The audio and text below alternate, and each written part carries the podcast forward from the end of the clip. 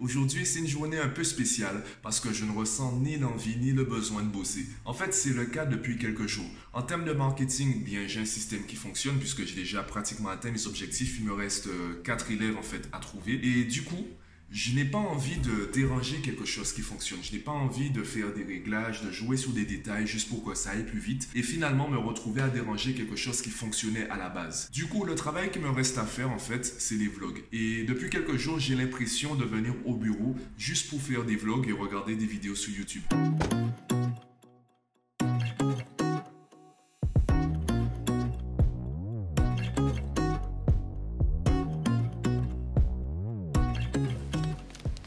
Justement, concernant mes objectifs, là, il me manque toujours 4 élèves, donc 2 terminales et 2 élèves en seconde ou première.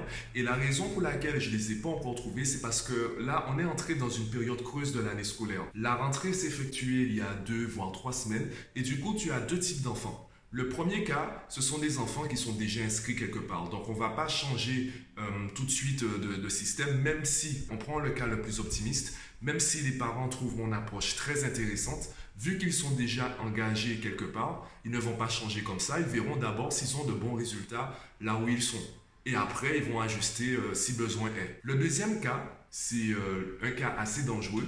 Ce sont en fait des familles où les parents ont discuté avec l'enfant. L'enfant a dit, vous pouvez me faire confiance, je vais travailler cette année. Et les parents lui ont répondu, ok, on va te faire confiance. Et ça, c'est très dangereux. Parlons déjà de la base. Pourquoi j'ai du boulot? J'ai du boulot parce qu'il y a une demande. C'est quoi cette demande? Eh bien, ce sont les lacunes en termes d'organisation, donc organisation de le temps, en termes d'autonomie, en termes de méthodologie. Cela veut dire qu'aujourd'hui, on, on prend conscience qu'on a des lacunes en termes de méthode de travail. Et quand tu fais confiance à ton gamin, sur quoi tu te bases pour lui faire confiance? Si on est arrivé au stade où on parle de confiance entre le parent et l'enfant en parlant du travail scolaire, c'est parce qu'il y a des lacunes dans la méthode de travail.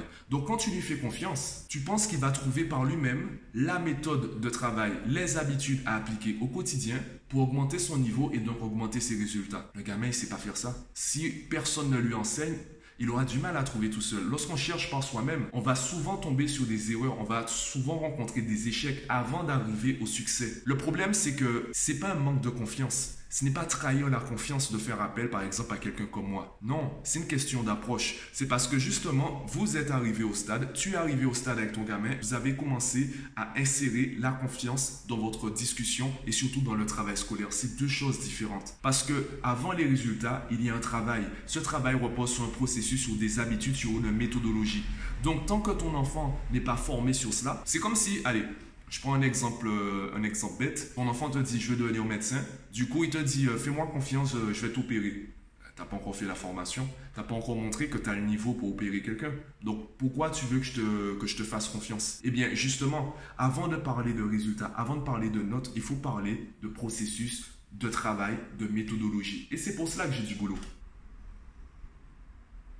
Évidemment, je suis pas en train de dire qu'il ne faut pas faire confiance. Ce que je suis en train de dire, c'est qu'il faut faire confiance dans le bon contexte. Et malheureusement, surtout avec les enfants, on a l'impression que les enfants mentent alors qu'ils sont sincères. C'est juste que leur vérité, elle est biaisée. Elle est biaisée par leur ignorance. Et dans notre société, on emploie le verbe travailler alors qu'on ne sait pas c'est quoi travailler. Le verbe travailler regroupe un lot d'actions complètement différentes les unes des autres. Apprendre son cours, c'est déjà une action en soi. Je pourrais faire en fait du coaching uniquement sur la capacité, la compétence à prendre son cours par cœur. Je pourrais faire des séances uniquement pour cela. Je pourrais faire des vidéos uniquement sur ça. Ensuite, tu vas faire des exercices, te préparer pour l'évaluation, organiser ta semaine pour que tu aies le temps pour chaque matière, tu aies le temps de travailler de manière régulière et autonome chaque matière. Toutes ces compétences-là, on les englobe avec le verbe travailler et du coup, en fait, c'est normal que les enfants soient perdus parce que ça ressemble à une Et ce que je dis à mes élèves, par exemple, c'est qu'une montagne, c'est juste un amas de roches. Si tu veux soulever la montagne, commence par une roche. Tu n'as pas la force aujourd'hui pour soulever la montagne, ce n'est pas grave. Pareil, je ne suis pas là pour avoir raison avec mes élèves. Tu me dis que tu es incapable de soulever la montagne, je te donne raison. Pourquoi je vais essayer d'avoir raison avec toi? Je te donne raison et après je te demande, bon, on fait quoi? On fait comment? Quel est ton objectif? Tu veux rester à 8 sur 20 ou tu veux monter à 12 Tu veux monter à 15 Tu veux faire quoi? En fonction de ton objectif, c'est toi qui me dis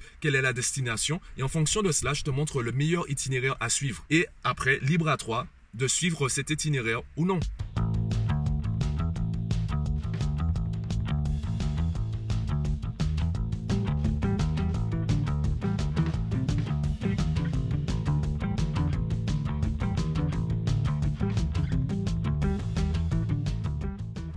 Finalement, journée très peu productive. Ce n'est pas trop grave. Je vais rentrer chez moi, je vais me restaurer, me reposer. Et ensuite, je pense faire le plein. Le plein de vidéos sur le marketing. Également chercher de, nouvelles chaînes YouTube. J'en ai trouvé d'assez sympas concernant le vlog ou même euh, le montage vidéo. Donc, euh, je pense, pense m'allonger, euh, enchaîner les vidéos pour trouver peut-être de nouvelles inspirations. Sinon, ben, demain, on repart. Demain, demain, demain, je vais à la plage. Ouais, demain, vu le temps qu'il a fait aujourd'hui, vu la chaleur qu'on a subi aujourd'hui, demain, je vais à la plage.